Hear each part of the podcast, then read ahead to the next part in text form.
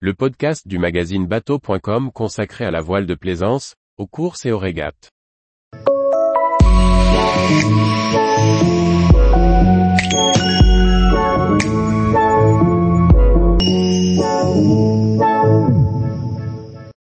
Un simple coup de polish pour raviver votre coque de bateau. Par Charlie Fernbar. Le lustrage d'un gel côte de coque est une opération de maintenance indispensable si on veut garder une couleur brillante. Cette opération très simple est la portée de tous et redonnera éclat et jeunesse à votre bateau. Voyons ensemble les différentes étapes pour obtenir un résultat très satisfaisant. Vous avez retrouvé votre fidèle bateau pour la saison. Même si l'anti-fouling neuf donne un coup de jeune, il reste cette coque défraîchie au fils des ans. C'est la vie d'un gel côte, en vieillissant, il ternit et semble toujours sale. En fait, il est devenu poreux, et si votre coque est bleue ou rouge, les traces d'altération sont pires. En effet, plus le gel côte contient de pigments, plus ceux-ci auront tendance à disparaître en surface. Sur une vue microscopique, on observerait que la surface n'est pas lisse, elle est pleine de creux et de pics. Le signe qui ne trompe pas ce sont les traces restant sur la main après avoir caressé la coque. Dans ce cas, pas de doute, le gel côte est devenu farineux.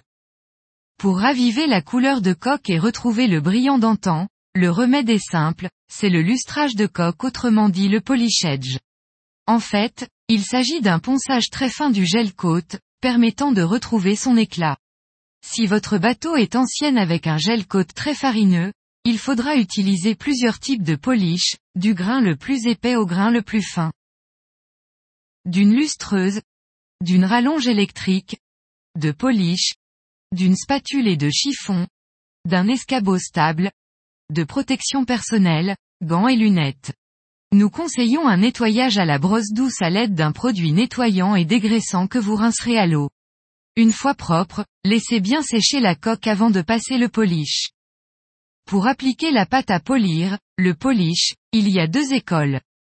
Vous pouvez étaler le produit sur la coque avec un chiffon sur la zone à traiter, maximum une minute de S. Puis passer la lustreuse. Pour obtenir un bon résultat, il faudra mettre une quantité de matière uniforme.